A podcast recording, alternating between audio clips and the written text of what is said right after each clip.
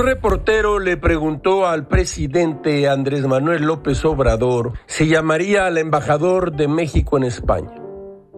De inmediato, el presidente cayó en cuenta, tal vez, de la gravedad de sus palabras y respondió, no, no, no, eso no puede, no se puede hacer así. Imagínese a los internacionalistas, los diplomáticos, si de por sí dicen que soy de Tepetitán, aldeano, implica un comentario. Ya no puedo hacer ningún comentario.